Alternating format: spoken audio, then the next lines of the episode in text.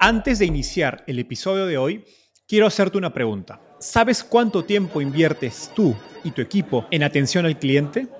En el mundo de las startups, donde cada segundo cuenta y cada cliente es importante, Zendesk se convierte en tu aliado perfecto. Es como tener un equipo de superhéroes de atención al cliente a tu disposición. Zendesk es una plataforma omnicanal que integrará todos tus canales de comunicación como WhatsApp, email y redes sociales en un solo lugar. Gestiona tickets, ofrece una gran experiencia, aumenta tus ventas, pero sobre todo Construye relaciones cercanas con tus clientes gracias a Zendesk. Como beneficio exclusivo por ser parte de la comunidad startupeable, podrás probar el CRM de Zendesk completamente gratis por 6 meses. Y si decides continuar, tendrás 15% de descuento en tu primer año de contrato. Lo mejor de todo es que Zendesk escala de acuerdo a tus necesidades. Desde la oficina prestada donde empezaste hasta la compañía global que quieres construir. Compañías globales como Slack, Shopify y Airbnb confían en Zendesk para su atención al cliente. Ahorra tiempo, dinero y mantén felices a tus clientes.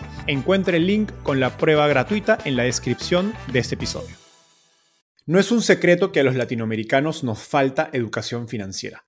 Es muy difícil aprender finanzas en un contexto tan teórico como la escuela o la universidad.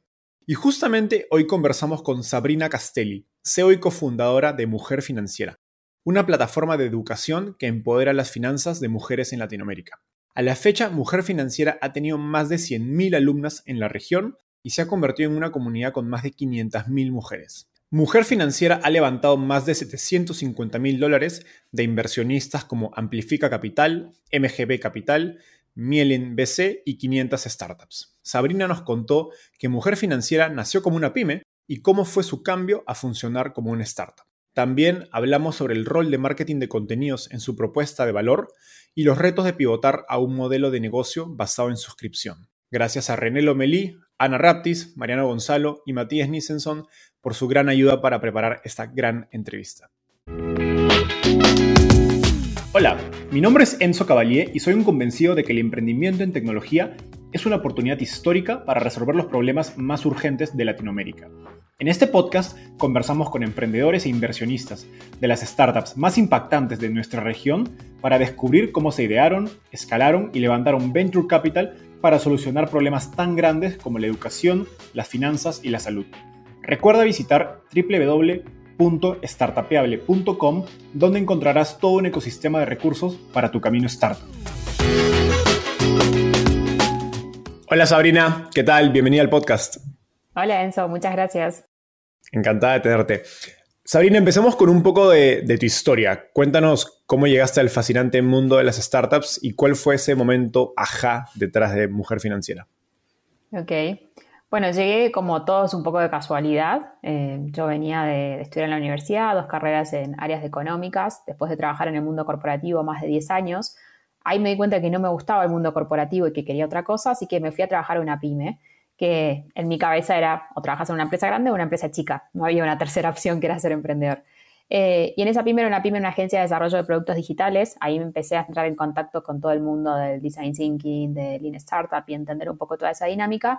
Y también empecé a ver que los dueños de esta agencia la habían creado desde cero. Entonces ahí fue como el primer insight, como, ah, mira, se puede crear una empresa desde cero. Eh, y yo ya venía, hacía como cinco años pensando esto de mujer financiera, Así que ahí lo que decidí fue ponerme a estudiar. Dije, ¿cómo es esto de emprender?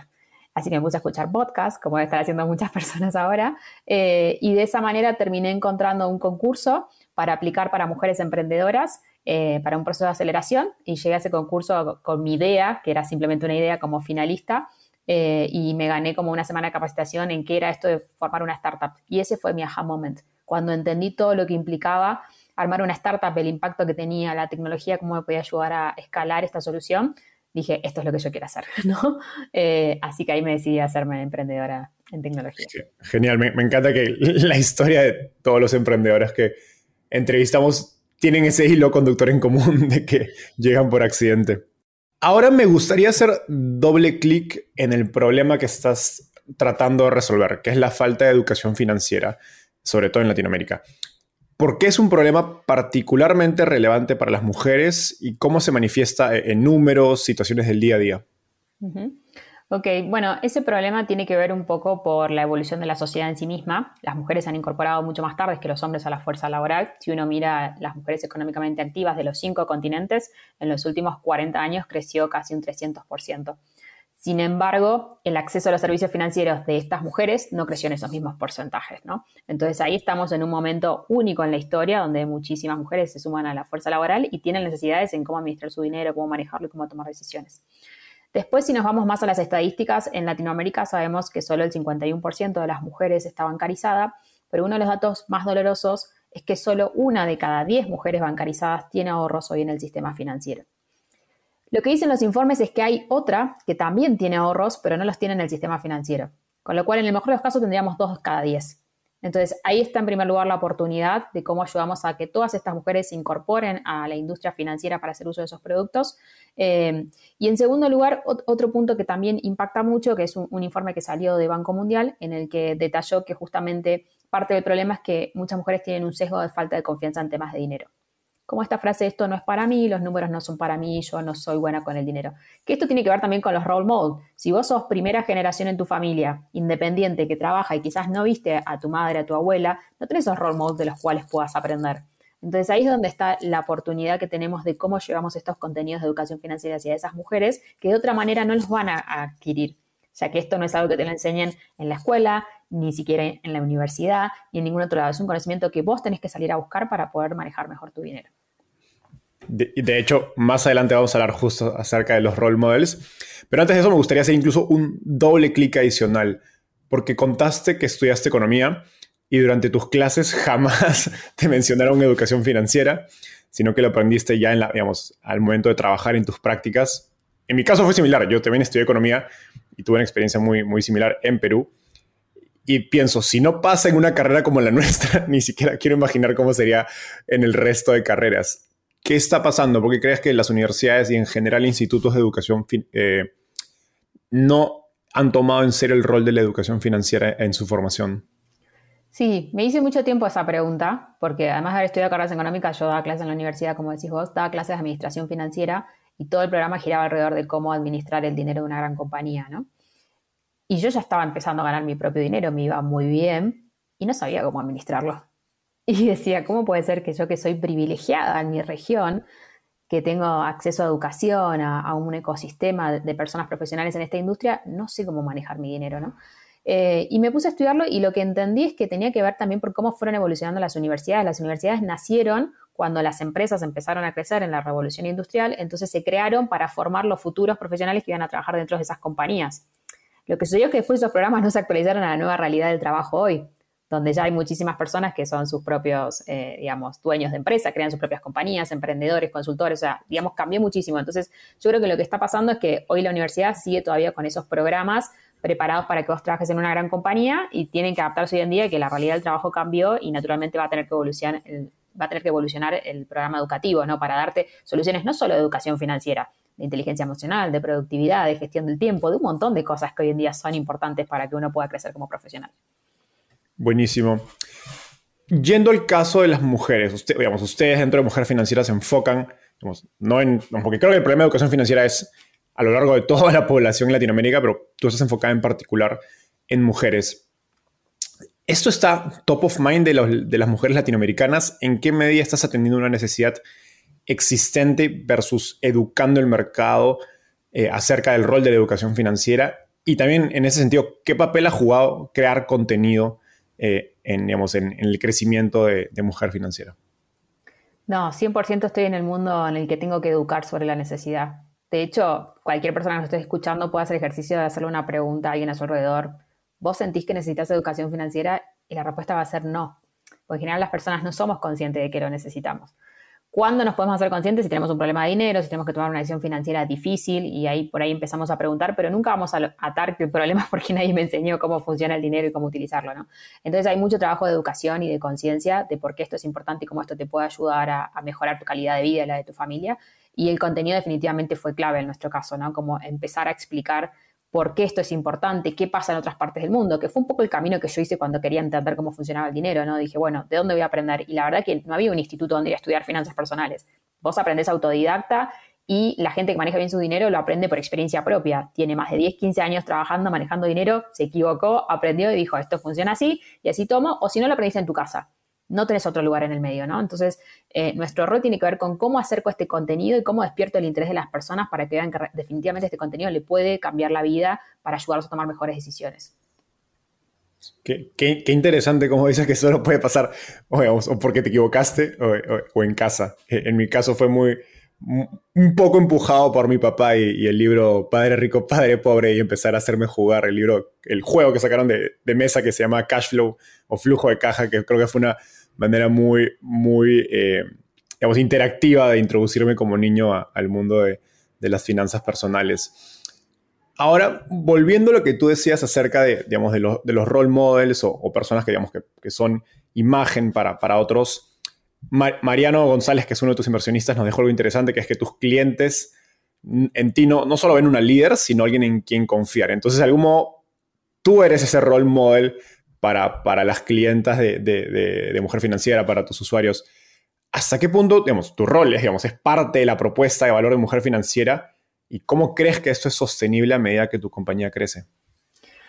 Uy, tuve muchísimos eh, debates mentales sobre eso. La verdad que al principio Em, no fue pensado que yo quizás sea tan visible para la marca, ¿no? Eh, al principio yo arranqué con esta idea, lo quería comunicar y un día un advisor me dijo, si vos querés realmente conectar con las personas tenés que empezar a mostrarte, porque no es lo mismo que este mensaje llegue de alguien que simplemente hable de finanzas que alguien que te cuente. Y yo tengo una historia muy vinculada a por qué hago lo que hago, ¿no? Entonces eso le genera mucha fidelidad a la gente de esta persona entiende y entiende mi necesidad. Y yo siempre digo, yo me inspiré en crear Mujer Financiera en mi madre, que para mí fue la clienta número uno, que vi todas estas necesidades que ella tuvo y que no las pudo resolver en ese momento.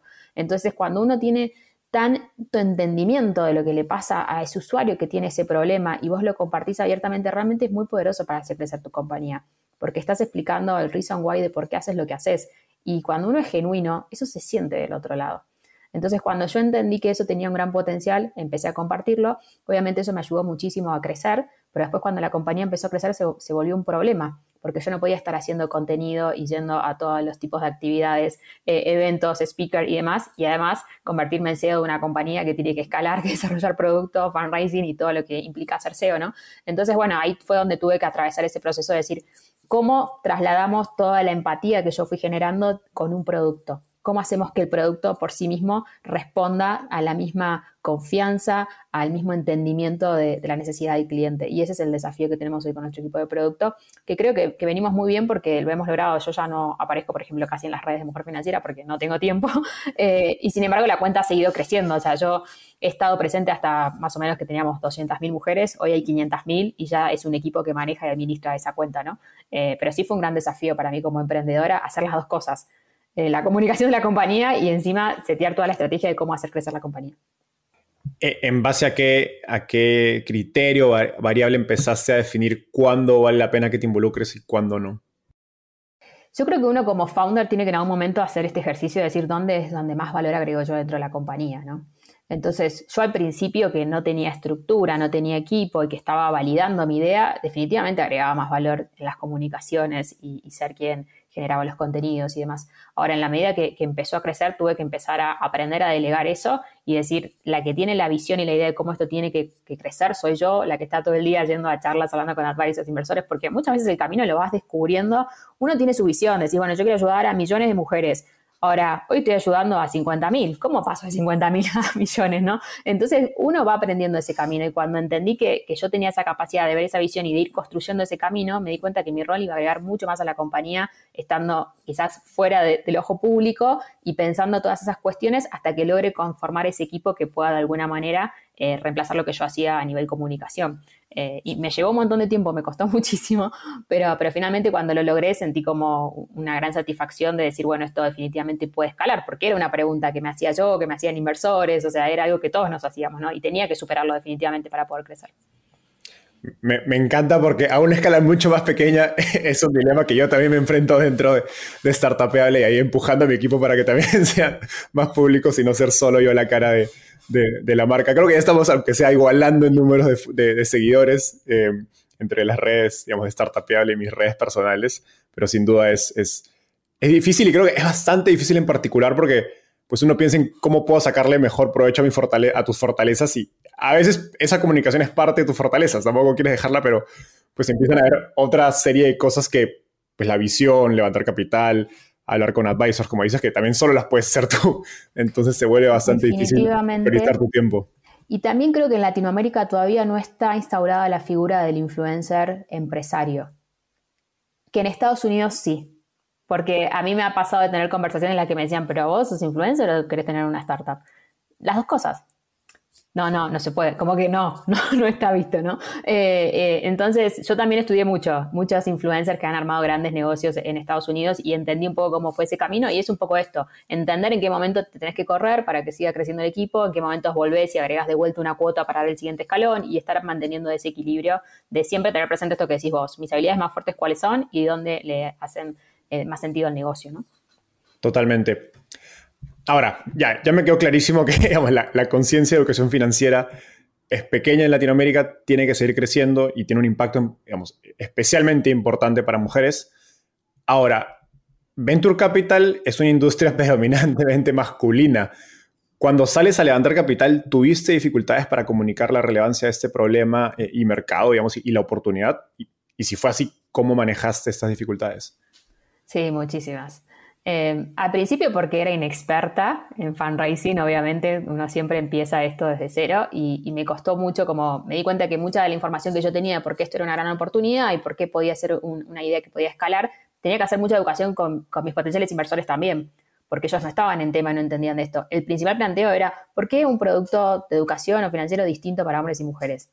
Entonces yo tenía que hacer todo el detalle científico técnico del análisis de por qué y cuando les explicaba me decían, ah, bueno, hace sentido. Entonces tenía mucho trabajo de eso. Em, por ejemplo, hay un dato que siempre es como muy relevante, que hay, hay un informe de una compañía de, inversiones de, Europa que hizo un análisis de qué pasa si a un hombre y una mujer, mismo segmento económico, mismo nivel de ingresos, vos le das el mismo portfolio de inversión durante 40 50 años. ¿Cómo llegan a su etapa de retiro? Y lo que se comprobó es que la mujer llega con menos capital que el hombre. ¿Por qué? Porque a lo largo de su vida, por el tema de brecha de ingresos, va a ganar menos dinero. Y por otro lado, en algún momento de esos 40 años que uno ahorra, va a interrumpir su carrera laboral por la maternidad, desde nueve meses hasta el tiempo que ella decida. Y eso también impacta en que no hace un posgrado, no hace una maestría, no puede tener crecimiento profesional. Entonces, la realidad es que eso se impacta. Ahora, ¿cuál es la solución para esto? Crear portfolios personalizados en donde el riesgo se mida distinto en función a cómo esa persona va a generar ingresos a lo largo de su vida.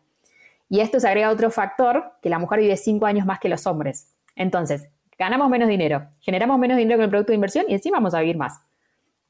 Tenemos que resolver este problema. Y es un problema enorme del 50% de la población. Entonces, cuando yo empezaba a explicar todo esto, ahí es como, ah, sí, ahora lo, empiezo a comprender, ¿no? Entonces, bueno, cuando yo entendí cuáles eran esos insights que definitivamente les hacían ver cuál era la oportunidad enorme de negocio eh, y por qué esto podía realmente escalar, ahí como que se me extrabaron muchísimo las conversaciones y pude avanzar. Y obviamente cualquier inversor que está como conectado con todo lo que tiene que ver género, impacto y que piensa estos negocios que tienen como esos dobles roles, también obviamente empatiza mucho más con, la idea de negocio. Buenísimo. Qué, qué, buen dato este, este, este último.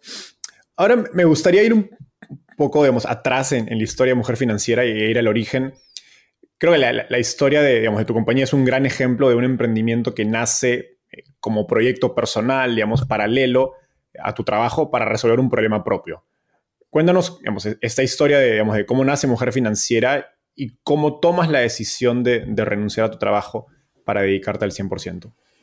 Sí, yo empecé a estudiar educación financiera a mis 23 años, que fue cuando empecé a trabajar, manejaba dinero y me empecé con estos desafíos de, bueno, cómo ahorro, cómo manejo las tarjetas de crédito y demás. Y la verdad es que lo estuve estudiando como hasta los 30 tratando de entender prueba y error un montón de cosas, hasta que en algún momento encontré un método que mi economía cambió 300%. O sea, ya el dinero para mí no era un problema, estaba súper organizada, pero me llevó mucho tiempo encontrar esa, esa fórmula, digamos, ¿no? Entonces, a los 30, que es cuando dejo el mundo corporativo y me voy a trabajar a esta pyme, empiezo a pensar ¿qué pasa si esto lo comparto con otras mujeres? Yo en ese momento ya tenía todas estas métricas de la cantidad de personas que le pasaba esto y las necesidades que había. Dije, bueno, voy a empezar con un blog y con una cuenta Instagram a compartir el contenido para validar si la gente está interesada en esto, a ver si es mi visión o efectivamente pasa. Bueno, y la cuenta empezó a crecer, el blog empezó a crecer. En paralelo yo venía a ejecutar todas estas metodologías de design thinking eh, para las empresas en las cuales trabajaba con la agencia. Entonces dije, voy a aplicar un design thinking a mi propia compañía, a mi idea de compañía. Entonces, como tenía las redes, tenía los usuarios, elegí cinco clientas y las hice pasar por todo el proceso de design thinking, ¿no? conocer sus necesidades, presentarle la propuesta, que la propuesta era un dibujito en una hoja y mostrarles a ver qué opinaban del producto que yo me imaginaba construir y con ese feedback iba como validando, ah, esto puede ser. Y así fue como al principio empecé con cursos presenciales, eh, después empezamos con cursos online. La verdad que los cursos online llegaron porque la gente en las mismas redes me pedía que vaya a dar los cursos presenciales a, otras ciudades. Yo estaba en Buenos Aires en ese momento y no tenía presupuesto para viajar, para generar todo eso. Entonces un día dije, bueno, me grabo en casa con un video y lo subo a un link de Google Drive con un botón de pago. Y veo qué pasa. Muy experimental. Y me acuerdo que vendí como en un fin de semana 600 cursos, cuando yo estaba capacitando 50 mujeres por mes. Entonces ahí yo seguía trabajando y dije, wow, acá tenemos una oportunidad, porque lo digital evidentemente está. Y también empecé a hacer ese análisis en mi cabeza de, yo me levantaba, Enzo, a las cinco y media de la mañana, desde las 6 hasta las 9, trabajaba en mi idea de mujer financiera, a las 9 me iba a la oficina, en la hora de almuerzo no hablaba con nadie, estaba sentada en la computadora investigando y craneando todo lo que quería construir, y cuando salía a la oficina a las 6 de la tarde seguía haciendo lo mismo hasta las 8 o 10 de la noche. Entonces, la realidad. claro, la realidad era que yo trabajaba ocho horas en una empresa y otras seis, ocho horas en mi idea de emprendimiento, ¿no? Entonces, cuando empezó a facturar, en algún momento hice este análisis con todo el conocimiento financiero, dije, si yo le dedico estas ocho horas a este negocio, esto tiene que igualar mis ingresos, por lo menos. Así que ahí me armé un plan. Dije, bueno, en 12 meses tengo que estar fuera de esta empresa y dedicarme full time a esto porque ya había validado que la gente le interesaba, había validado que a mí me apasionaba completamente eso y me llenaba de energía para hacer todo ese esfuerzo. Eh, y así fue, en nueve meses logré igualar los ingresos y ahí fue cuando decidí retirarme y dedicarme full time a mujer financiera. Y en ese momento entré en la aceleradora justamente que me permitió entender todos los pasos que tenía que construir para convertir ese emprendimiento eh, en una startup. Justo en, ese punto va, mi siguiente pregunta. Digamos, hablas de que tú iniciaste con esta mentalidad de una pyme, esa aceleradora te permite digamos, migrar hacia pensar en, una startup, porque básicamente antes no habías escuchado el término startup, según entendí en, en algunas entrevistas anteriores, ¿cómo se da este cambio de mentalidad? Eh, ¿Qué cambios implica pasar de construir una pyme a una startup? Creo que el principal cambio es personal. Es hacerte esta pregunta de, yo me imagino una calidad de vida en la que el trabajo va de la mano de lo que yo quiero vivir o me imagino un estilo de vida en el que el trabajo es gran protagonista de mi vida y yo me voy adaptando a lo que eso sucede porque está muy conectado a, la visión o a la misión que yo creo que tengo en esta vida, ¿no? Y, ese es el debate de sos un lifestyle entrepreneur o sos un emprendedor de una startup o de una compañía que escala con cientos de empleados y demás. Y yo cuando dimensioné el, tamaño del problema, la cantidad de mujeres que, que, se podían beneficiar de esto y que yo ya había probado con un grupo pequeño que funcionaba, fue como que sentí que no había opción, ¿viste? Cuando decís, cuando sos consciente de algo no puede ser indiferente. Yo no me puedo quedar con este conocimiento solo para que llegue a miles de mujeres. Cuando yo sé que le puedo cambiar la vida a millones de mujeres y logro que esto escale y que llegue, y sabía que la tecnología era mi gran aliada para eso. Entonces, en ese momento tomé la decisión personal de decir, estoy dispuesta a embarcarme en todo esto con todo lo bueno y todo lo malo que implica, ¿no? Porque había hecho mi tarea de hablar con otros emprendedores que me decían, mira que esto es muy difícil eh, y tenés que estar realmente convencido. Y creo que eso es fundamental, que vos estés muy conectado con la misión de tu compañía, porque hay más tiempos difíciles que buenos siendo emprendedor. Esa es la realidad. Lo que pasa es que los que son muy buenos son demasiado buenos. Entonces eso te llena de energía para soportar los difíciles y decir, bueno, esto ya va a pasar y va a venir lo siguiente, o recibir un mensaje a un cliente que te dice cómo le cambió la vida. A nosotros nos pasa recibir mensajes diciendo, mira, gracias a que me enseñaste a armar el fondo de emergencia, pude pagar la operación de mi padre y le salvé la vida, ¿no? Entonces cuando uno empieza a dimensionar ese impacto, ahí es donde yo dije, sí o sí tengo que construir esto y tengo que aprender a hacerlo, porque honestamente no sabía en ese principio cómo hacerlo. Y ahí fue donde empecé a construir mi, mi plan como emprendedora para yo crecer y poder hacer crecer mi empresa. Qué, qué, poderoso es este mensaje y creo que es clave lo que dices. Si algo tienen en común muchos emprendedores de startup es que creo que esa línea entre lo profesional y lo personal es muy, eh, digamos, muy poco definida y es porque hay una conexión muy grande con su, digamos, con, la, misión o, propósito o visión del, emprendimiento y, pues, y la razón de que por, por, qué querer escalarlo y llevarlo a miles de personas. De lo contrario, pues hacer una, una pequeña empresa no, no, tiene nada de malo, pero sin duda tiene un nivel de complejidad distinto. Parte, ahora, parte importante de construir una startup es tener un, equipo fundador, eh, empezando por los inversionistas, a quienes no les encanta ver equipos de, digamos, de solo founders o, emprendedores solos. Tú iniciaste Mujer Financiera sola y eventualmente armas un plan de seis meses para buscar un, un cofundador o un socio. Cuéntanos en qué consiste este plan y, y qué aprendizaje se llevaste del proceso que crees que pueden ser útiles para otros emprendedores. Sí, el capítulo co-founder, sí o no, fue un gran capítulo en mi vida. Eh, la verdad que al principio me moría ganas de tener un co-founder, pero honestamente no estaba alrededor, o sea, no encontraba una persona dispuesta a trabajar la cantidad de horas que yo trabajaba en esto y, apasionada por la idea. Eh, lo primero que hice fue bueno, entender cuáles eran mis fortalezas y cuáles eran mis debilidades para construir esa compañía y salir a buscar a alguien que tenga esos skills que a mí me faltaban, ¿no? Eh, la realidad es que los skills que a mí me faltaban tenían que ver con el desarrollo del producto tecnológico porque yo venía de formación de negocios, de marketing, ventas, estrategia y demás, pero me faltaba esa parte. Entonces eh, empecé a, conectarme con ese mundo y claro, lo que me encontraba es que todos los desarrolladores tenían ideas para sumarse, ¿no? Como, ah, otra persona más que viene a decirme que quiere crear una idea de negocio y que necesita un desarrollador. Entonces me di cuenta que por ahí estaba difícil y que er, era difícil encontrar Encima los desarrolladores, la mayoría son hombres, entonces por ahí conectar con... Imagínate, venía a trabajar en una empresa que se llama Mujer Financiera, que vamos a ayudar, o sea, como que me están ofreciendo un gaming, videojuegos y vamos a ofrecer venir a ayudar a las mujeres, o sea, era muy difícil, honestamente. Eh, así que ahí me di cuenta que por ahí estaba complicado y, lo que terminó pasando en ese periodo de seis meses fue que cuando yo listé todas estas cosas que necesitaba en la persona que, me tenía que acompañar a, a hacer crecer Mujer Financiera, empecé a mirar mucho más a mi alrededor y me di cuenta que yo ya estaba rodeada de gente. Yo ya tenía un desarrollador que era un tech lead, que estaba conmigo desde el inicio, tenía una diseñadora, tenía alguien de experiencia de usuario, que eran todas las redes que yo me había armado cuando trabajaba en el mundo agencia. Y esas personas me ayudaban porque me veían fanatizada con la idea y los volvía locos y me decían, bueno, dale, te ayudamos a construir el producto. Y así me fueron ayudando. Hasta que llegó un momento que se terminaron como enamorando del producto también. Entonces yo empecé a mirarlos a todos ellos como diciendo, acá está la persona que está conmigo desde el inicio, que quizás no es el ideal que uno tendría como, bueno, que, viste, cuando vas a pichar a un inversor y dicen, bueno, ¿quién es tu co-founder y qué hizo y qué construyó? No, ninguno construyó ninguna compañía antes, estamos todos igual. Pero la verdad que la energía, las ganas y el amor que tenían por el producto y por lo que hacíamos estaba al lado mío. Solo que yo venía con ese ideal que me habían dicho que tenía que buscar y no lo podía ver. Entonces ahí fue donde justamente quien se convirtió después en mi co-founder, que es Mercedes, ella venía a hacer toda la experiencia de usuario de la aplicación, eh, y ella me ayudó desde que yo se la dibujé en una servilleta una vez. Le dije, armame un prototipo con esto. Eh, y, fue viendo cómo los usuarios empezaban a crecer. Mercedes había trabajado conmigo en la agencia, pero también se había ido a trabajar al mundo corporativo. Eh, y estaba trabajando en un proyecto muy grande de una fintech de Latinoamérica de siete países. Y estuve trabajando como un año y medio y no tenía ni un usuario porque estos proyectos son muy largos. Entonces me decía, vos venís todas las semanas con 100 usuarios nuevos para probar, para validar, y yo estoy acá y no tengo nada. La verdad que me están dando muchas más ganas de, de saltar full time a Mujer Financiera y ayudarte con esto. Y así fue como Mercedes se terminó convirtiendo en mi co-founder y yo lidera producto y tecnología.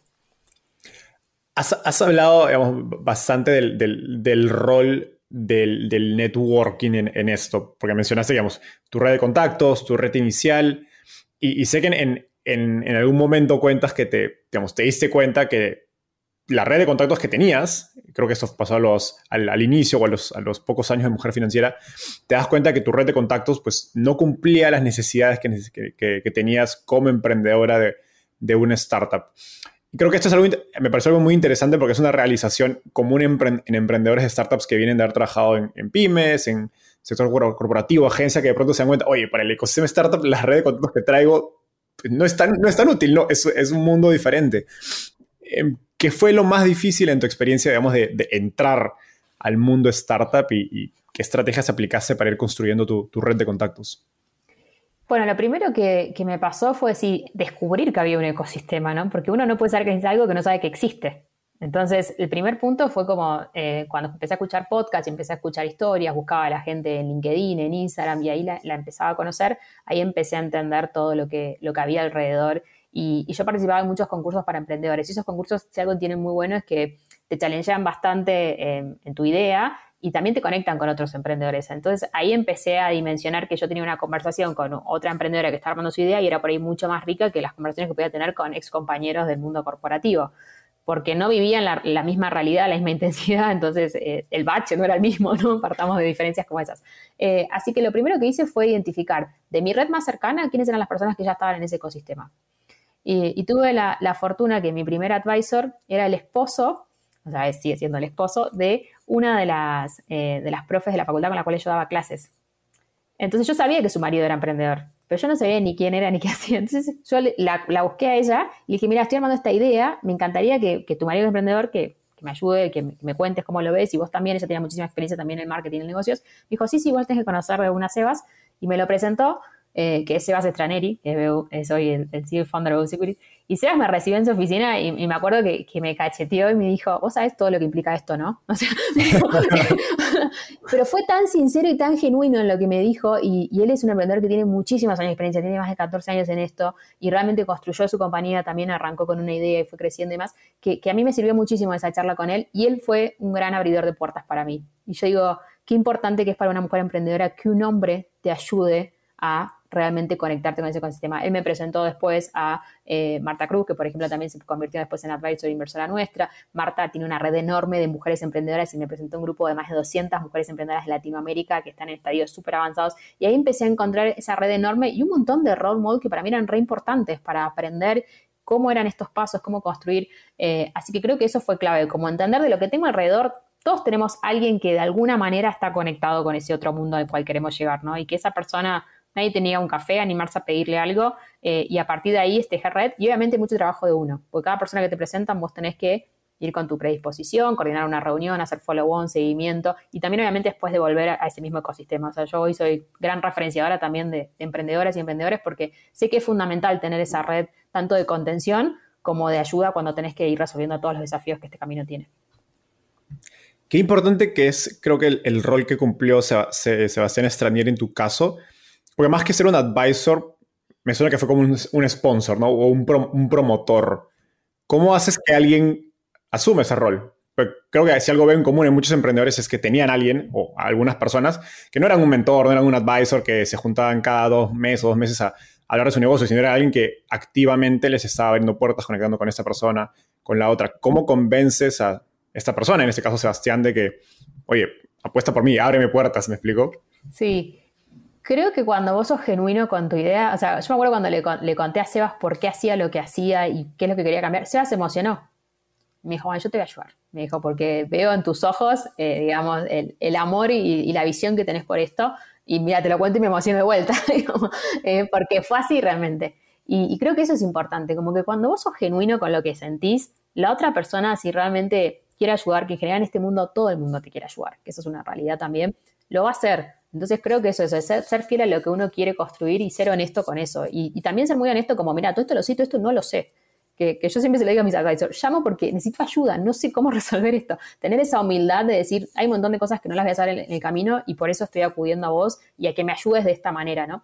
Eh, y obviamente ese sponsor después también ve tu progreso, ve todo lo que vas logrando. Sebas me enseñó a pichar. La primera vez que tuve que pichar en un concurso, él me enseñó a pichar y fui y lo gané. Y él me dijo, tenés que practicar 50 veces antes de subirte al escenario. Y yo practiqué las 50 veces y fui a un concurso internacional y lo gané. Entonces, creo que es como una relación que se va alimentando mutuamente, porque es como que juntos nos vamos ayudando y, al ver tu progreso también la otra persona obviamente eh, se, encarga de poder seguir ayudándote mientras sigas avanzando en ese camino. Eh, así que creo que, es importante, como, como en todas las relaciones interpersonales, cuidar esa relación y mantenerla. Totalmente. Me, ha quedado claro después de esta entrevista que, eres una persona bastante metódica y que ejecutas todo bajo modelos y planes. ¿De dónde nace esta habilidad y, cómo la practicas? La verdad, creo que tengo como una capacidad de organizar como las cosas en mi cabeza y, de ejecutarlas, entonces creo que es algo que, me ha tocado. Probablemente también mi, historia de vida, digamos, ¿no? O sea, yo perdí a mi padre cuando era muy chica, tuve que, que madurar como muy fuerte a los nueve años, eh, y eso me, llevó como que mi hermana tenía ocho días y mi mamá se tenía que dedicar con mi hermana full time. Entonces yo fui una niña que tuvo que crecer muy rápido y hacerse responsable y, ser como muy eh, cuidadosa con sus decisiones porque tenía que, que hacer un montón de cosas sola. Entonces creo que esa historia de vida a mí me definió en cómo yo pienso siempre hacia adelante como, bueno, tengo que hacer todo esto para llegar a este punto, tengo que hacer todo esto para llegar a este punto. Entonces esa es mi manera de funcionar. Muchas veces no sé qué tengo que hacer y ahí es donde salgo a buscar advisors y, eh, pregunto y me asesoro y sobre eso construyo ese plan. Eh, y soy muy de, también de ver como el resultado. Esto me llevó al lugar que me tenía que llevar, si no me llevó lo tengo que cambiar. Como entender e, esos pasos, porque la verdad en este camino uno puede tener una red alrededor, pero muchas veces depende de tu propia gestión de tiempo y, y, tuya como founder, de que si venís haciendo las cosas bien o no. Entonces tenés que encontrar frameworks que te ayuden. Eh, también leí mucho sobre eso, productividad, soy fanática de la de productividad, gestión del tiempo y tengo mis propios frameworks de organización. Audito mi calendario una vez al mes, estoy dedicando el tiempo en el que lo tengo que dedicar. Eh, tengo un listado de to semanales y me cuestiono como esto es lo clave esta semana, sí o no. Y sobre eso como que voy construyendo, ¿no? Pero sí, yo creo que es re importante como auditarse continuamente cómo uno usa su tiempo para ver que vaya de la mano los objetivos que planteó. Totalmente. Es, básicamente son tus OKRs personales. No creo que, creo que al, final, si no, o sea, a veces creo que se, banaliza o se, se, simplifica el tema de la productividad y así, solo para sacarle más tiempo. No, al final de cuentas tu calendario y cómo alocas tu tiempo, sobre todo si estás emprendiendo, va a ser un gran input o variable de que efectivamente logres tus, digamos, tus, digamos, los objetivos de tu compañía. ¿No? Si estás alocando y también es revelador, porque cuando ves que hay algo clave que tenés que hacer y no le estás dedicando tiempo en tu agenda, si sabes, ¿por qué me cuesta esto? ¿no? Tengo que trabajarlo. Entonces también es un gran ejercicio de autoanálisis y autoconocimiento. Totalmente, que es, que es igual a como cuando uno hace una revisión de OKRs dentro de la compañía o equipo, ¿no? A nivel personal, eh, funciona de la, de la misma manera. Ahora, me gustaría profundizar en un tema más de negocios. En una entrevista anterior eh, cuentas que yo creo que nos saca bastante claro que en un momento eran muy buenas adquiriendo usuarios. Imagino, claro, toda la máquina de contenido que han hecho y que, está impresionante, pero les costaba retener a, sus usuarias. Y en parte esto les lleva a, a cambiar eh, su modelo de negocio de venta individual de cursos a una suscripción. Cuéntanos un poco más los detalles de qué te lleva eh, a, elegir un modelo de negocio de suscripción. Sí, lo que nos pasaba es que la verdad veníamos creciendo súper fuerte. Nosotros también arrancamos antes de la pandemia, entonces cuando vino la pandemia, como todas las compañías de educación, crecimos exponencialmente. Eh, pero en algún momento cuando la pandemia empieza como a bajar y la gente vuelve a salir, empezamos a ver que las ventas ya no crecían de la misma manera y que se empieza a desacelerar ese crecimiento y teníamos que pensar distintas estrategias. Un primer punto que diagnosticamos es que nosotros vendíamos cursos, vos comprabas el curso y tenías seis meses para verlo las veces que quieras. Entonces, la realidad es que la gente se quedaba viendo el curso tres, cuatro, cinco veces y no pasaba al siguiente curso. Entonces, también ahí entendimos que teníamos un problema en el diseño instruccional del contenido, porque yo te daba un contenido que era de dos horas, pero que vos para aplicarlo en tu vida te llevaba meses. Entonces, yo te estaba trasladando, imagínate, lo que yo aprendí en siete años, en un curso de una hora y media, dos, cuando vos llegabas a tu economía y decías, quiero aplicar todo esto, realmente te llevaba mucho tiempo. Entonces, como que no había una correlación entre el, producto que estábamos entregando y la escalabilidad del negocio para poder seguir creciendo y entregando más valor a ese cliente. Eh, y ahí fue donde justo también entramos en, la aceleradora de 500 y ahí fue donde nos ayudaron a repensar cuál podría ser el modelo óptimo para nosotros y empezamos a experimentar con esto de la suscripción, en donde le voy entregando contenido de valor mes a mes a ese cliente que va evolucionando eh, y no tengo que estar como haciendo ese esfuerzo de venta todos los meses de cero con el mismo cliente o con un cliente nuevo incluso, porque nosotros no invertíamos en pauta, mi estrategia de adquisición era toda la generación del contenido. Entonces, mi CAC es mi equipo de marketing. Entonces, si mi equipo de marketing tiene que estar de vuelta creando nuevo contenido para vos, que ya te vendí, traerte de vuelta a los seis meses, no tenía sentido, ¿no? Entonces ahí fue donde pasamos al modelo de suscripción, que tiene millones de challenges distintos eh, también, pero sí fue gran desafío a nivel revenue, porque nuestros clientes venían pagando en promedio 20 dólares por curso y compraban en promedio dos cursos, o sea, cada cliente gastaba 40 dólares y el modelo de suscripción bajaba a 10 dólares. Entonces, el momento en que decidíamos cambiarlo, sabíamos que nuestras ventas iban a bajar completamente. Eso fue lo que nos motivó también a salir a buscar una ronda de financiación para poder hacer ese traspaso de modelo. Eh, y también entender cuál era la sensibilidad, ¿no? Me compra un curso y después pasa a la suscripción, pasa directo a la suscripción, como que hay, que hacer todos esos experimentos para entender cuál es eh, el journey óptimo para ese cliente. Me, gustaría hacer doble clic en esto que mencionas acerca del, diseño instruccional, que, es un término clave, digamos, en las compañías de, educación. ¿Cómo, digamos, si bien puedes agregar una suscripción, esto no necesariamente implica que va a mejorar la retención de tus usuarios. Entonces, explícanos, digamos, cómo cambia la concepción del producto, no sé si en posicionamiento, casos de uso, em, al migrar de, digamos, de, vender digamos, un curso individual a una suscripción educativa. Sí, bueno, nosotros lo que nos pasó es que al principio cuando hicimos unos experimentos íbamos más o menos bien, pero después lanzamos como abiertamente a todo el mundo la suscripción y vendimos como mil suscripciones en una semana. Dijimos, ah, increíble, nosotros veníamos vendiendo 1500 cursos por mes. dijimos, listo, encontramos la fórmula de la Coca-Cola. Al mes siguiente, no, 200 suscripciones por semana. Claro, ¿qué nos dimos cuenta? Que los primeros clientes que nos habían comprado la suscripción eran todos los clientes fidelizados que aman el producto, aman la empresa y vos sacas algo nuevo y van a ir directo a comprarlos. Entonces, cuando teníamos que capturar un cliente nuevo, ahí nos dimos cuenta que el proceso de venta era distinto.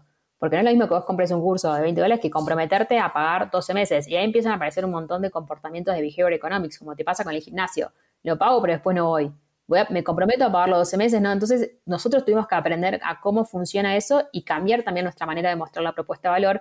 Y entendimos que mucho tenía que ver con la propuesta integral, no solo con el contenido. Como que el contenido es parte, pero no es la clave la comunidad que está alrededor, las tutoras que te responden las consultas, eh, digamos, los webinars exclusivos que armamos con temáticas que le interesan a esas mujeres que están suscriptoras. Hacemos otro evento que se llama Mujer Financiera Night, donde las mujeres hablan de dinero abiertamente de todas sus problemáticas y comparten entre ellas. Entonces fue como la conjunción de todos esos productos que se fueron creando alrededor, no solo del curso, que terminaron haciendo que esa persona realmente vea un valor distinto en suscribirse a ese producto. Porque el modelo de suscripción en B2C es muy difícil, porque vos hoy competís, sos una startup y vas a competir a nivel pricing con el precio de Netflix de Spotify. Y es como, no, pero yo te estoy entregando mucho más. Yo siempre digo, soy el Netflix que encima te enseña a manejar mejor tu dinero, ahorrar, invertir. O sea, no solo te, puedo entretener, digamos, sino que... Entonces, ¿cómo percibes ese precio, no? O sea, había que demostrar desde otro lugar por qué nuestra propuesta de valor era distinta. Eh, y hoy seguimos trabajándola, o sea, seguimos como, nos encontramos con un montón de desafíos a nivel churn que, no sabíamos, por ejemplo, en Latinoamérica, los medios de pagos en suscripción son un dolor de cabeza, que no lo sabíamos, y te da muchísima impotencia que parte de tu churn dependa de que el medio de pago no te hizo el cobro de las suscripciones, no que el usuario se quiere dar de baja. Eh, entonces, bueno, hoy estamos como optimizando esas partes quizás más técnicas para poder hacer escalar ese modelo de suscripción. De, hecho, en una entrevista anterior, Pamela de, de, Vic, que tiene una suscripción de audiolibros, también mencionó justo lo que acabas de, contar acerca del, churn eh, causado por, por, los problemas de los métodos de pago. Cuéntanos un poco más, porque como dices, suscripción es un modelo de negocio creo que difícil, con pocos casos de éxito en Latinoamérica. ¿Qué otros retos han, enfrentado al implementarlo? Y también sería interesante si nos cuentas cómo decidieron seguirse por una suscripción anual o una mensual. Sí, bueno, eh, a nivel implementación, lo primero, nosotros estábamos justo en un proceso, teníamos la academia por un lado y una aplicación por el otro, entonces mientras estábamos llevando la academia a la aplicación para tener todo unificado en un único producto y poder correr todas estas estrategias de grow, dijimos, bueno, tenemos que aprender a vender igual suscripción. Entonces, ¿qué hicimos? Lanzamos la suscripción con la academia que teníamos, que no está optimizada para suscripción. O sea, vos comprabas la suscripción y yo tenía alguien en el back office que iba y te activaba todos los cursos a costo cero. básicamente, ¿no? Entonces, bueno, ese fue el primer eh, challenge. Animate a probarlo como sea, porque vos tenés que aprender el proceso. Y la verdad que nos sirvió un montón, porque ahora justamente estamos por lanzar la venta de la suscripción en la aplicación dentro de los stores, y nosotros ya sabemos qué funciona, qué no funciona, qué problemas. Uno de los problemas que nos apareció fue obviamente ese churn, que ese churn está dividido entre las personas que, cancelan el servicio, naturalmente porque no tienen tiempo o porque dicen no es lo que esperaba, y después tenés la, parte del medio de pago, y después también nos empezó a aparecer eh, que, bueno, Argentina, Latinoamérica, hay mucho los incobrables que en el otro modelo no lo teníamos. O sea, entonces ahora en tu gestión tenés que sumar finanzas a la mesa y decir, pásame toda la semana qué pasa con esta gente incobrable, a ver si realmente la puedo recuperar o no. Y también entender, che, marketing me está trayendo que es un segmento que no es el mío, porque si no lo está... Entonces empezó a aparecer como una complejidad de negocio que antes no la teníamos, porque vos salías, vendías, te compraban el curso, fin. Yo después no sabía qué pasaba después con ese cliente y hoy sí. Eh, entonces, ese es el primer eh, desafío como compañía, lograr como unir todas las áreas de la empresa y entender que todos tenemos que vivir y respirar suscripciones para asegurarnos que esto pueda crecer. Eh, y el siguiente gran desafío, obviamente, es cómo haces que la persona se comprometa a ese pago, como decís vos, indefinido. y nosotros lo que hemos aprendido en estos dos años de compañía es que la realidad de la educación financiera es algo que vas a tener que hacer toda la vida, porque dinero vas a manejar toda la vida. Y las finanzas son muy dinámicas, lo estamos viendo hoy. Lo que el año pasado era una excelente oportunidad de ahorro de inversión, hoy ya no lo es. Y eso, digamos, requiere como mucha educación en que las personas tenemos que dedicar parte de nuestro tiempo a aprender sobre esto. Entonces, en nuestra propuesta de valor tiene mucho que ver con dedicar todos los días 15 minutos a ver un curso, un contenido, una nota, una microcápsula, porque esa es la única manera en la que realmente vas a poder tomar buenas decisiones a lo largo de toda la vida. Y encima esas necesidades van cambiando porque cuando vos tenés 23, 24 años, tenés tu primer empleo, tu primera necesidad que es ese ahorro para irte a vivir solo, para viajar. Pero cuando tenés 30 y ya tenés una familia, empiezan a aparecer otras necesidades, otros productos, productos de protección de ingresos, de seguros. Entonces vos tenés que ir aprendiendo a medida que va evolucionando tu vida sobre esos productos. Y sobre ese pilar nos apalancamos en, justamente la oferta de este producto de suscripción, de ir creando contenidos que van acompañando cada una de las etapas que estas mujeres van atravesando. Qué fascinante y, y es perfecto preámbulo para mi, última pregunta, que es, ¿cuál es la visión de Mujer Financiera? Porque de lo que me has contado suena que ya no es solo una plataforma de educación financiera, me suena a mí como si fuera un asesor personalizado de finanzas para mujeres. Sí, eh, creo que la educación es el 10% de nuestro camino. Eh, por dos cosas principalmente, porque con la educación no resuelves el problema de base que es la inclusión financiera. Cuando hablamos de inclusión financiera, hacemos referencia a acceso, uso y calidad, que accedas al producto, que lo uses de la mejor forma y que tomes la mejor decisión con ese producto. Si vos vas a decidir invertir tu dinero en un producto que, por ejemplo, hoy, en el país en el que estés, no le gana la inflación, vos no estás incluido financieramente, porque no estás tomando la mejor decisión. Entonces, nuestra visión como compañía es cómo hacemos para que esas mujeres efectivamente tomen la mejor decisión financiera con su dinero. Sabemos que la educación es el inicio, donde te enseñamos todo lo que tienes que aprender. Después creamos este PFM, que es un Personal Finance Management, donde ellas registran ingresos, gastos, ahorros. Y eso nos permite a nosotros tener una unidad de medida súper importante de cómo nuestro contenido impacta en la economía de esa mujer. Yo veo que esta mujer hizo este curso y ahora tiene ahorros y hace dos meses no tenía ahorros. Entonces puedo saber que ese contenido es eficiente, tiene un impacto real en su economía. Y el siguiente paso en nuestra visión es cómo hacemos para que empieces a usar productos financieros que antes no usabas y que realmente son los que vos necesitas que es como un paradigma distinto de la industria fintech. Yo siempre digo, soy como la que hizo el camino al revés. Yo primero te educo, te enseño y una vez que te enseñé y sé lo que necesitas, te voy a ofrecer ese producto financiero que realmente se acuerda a tus necesidades. En nuestro caso estamos enfocándonos en productos de ahorro de inversión porque lo que hemos aprendido es que justamente estas mujeres después de acceder a educación necesitan en promedio entre 12 y 18 meses para alcanzar su primer objetivo de ahorro, que ese objetivo de ahorro suele ser el fondo de emergencia para sus familias a partir de ese momento empiezan a tener necesidades de inversión, porque ya la capacidad de ahorro ya la desarrollaron. Y el vínculo con la marca es súper fuerte, porque no fue su banco el de toda la vida el que le enseñó a ahorrar, fue mujer financiera que le fue mostrando cada uno de esos pasos. Entonces nuestra oportunidad hoy está en cómo empezamos a crear esos productos de inversión para que esas mujeres puedan canalizar esos ahorros y no solo puedan aprender como mujer financiera, sino que puedan aprender, puedan organizar sus finanzas y también puedan ahorrar e invertir.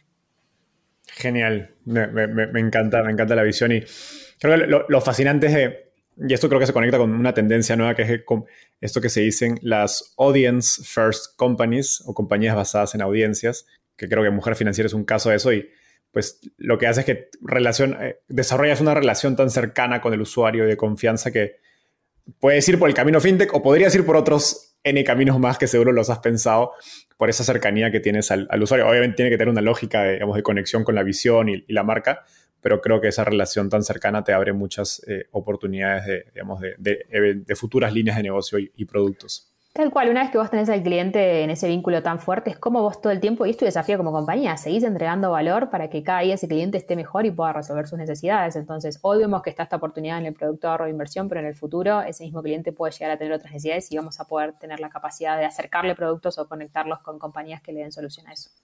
Totalmente. Sabrina, llegamos a, a la parte final. Esa es una una de mis partes favoritas se llama ronda de tweets. Básicamente te voy a hacer una pregunta corta y me tienes que responder en menos de un minuto. ¿Estás lista? Ok. Estoy viajando de San Francisco a, bueno, Ciudad de México, porque ahora estás en Ciudad de México. ¿Qué libro debería leer y por qué? Em, voy a decir dos. Uno es eh, Zero to One de Peter Thiel, el creador de PayPal, que me parece un libro fascinante, cómo te explica cómo es crear valor cuando algo no existía.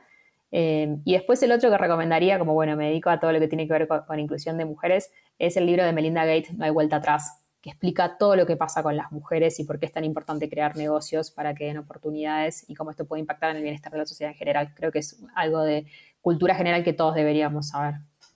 Muy buena recomendación. ¿Qué te gustaría cambiar del mundo de las startups en Latinoamérica? Bueno, me encantaría que haya más mujeres founders de startups, definitivamente. Creo que todavía tenemos un, gran camino y un gran desafío ahí. Eh, y tiene que ver con todas las partes, ¿no? Desde motivar a las chicas jóvenes que estudien carreras vinculadas a tecnología, a carreras STEM, y también que el mismo ecosistema vaya entendiendo las necesidades distintas que por ahí tienen las mujeres al momento de crear una compañía y poder crear esos programas que las ayuden a poder escalarlas. Muy importante lo, último que dices. Finalmente, ¿quién es una emprendedora o emprendedor en Latinoamérica al que crees que debería entrevistar y por qué? Creo que hay una emprendedora que me encanta, que es eh, Andrea de Llana, que creó un acompañante terapéutico eh, para situaciones de estrés y la verdad que es una historia de éxito tremenda. Tiene 9 millones de descargas y no tiene equipo de marketing. Creo que tiene muchísimo para compartir. De, hecho, ya, ya, tuvimos a Andrea en el, ah, episodio anterior y, en, otro, en otro evento justo también donde hablamos de marketing B2C, que creo que el equipo de Yana la, ha hecho cosas eh, impresionantes. Sabina, eso fue todo por hoy. Muchas gracias por estar acá. Un gustazo conversar contigo y a todos los demás nos vemos en un próximo episodio.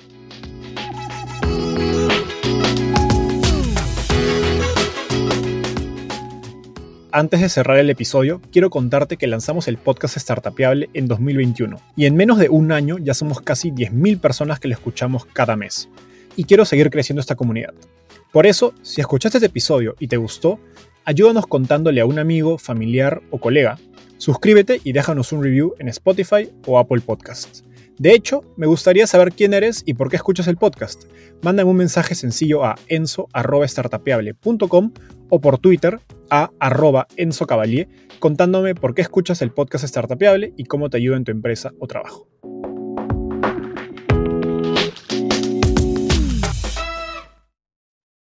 Este es un podcast producido por Explora.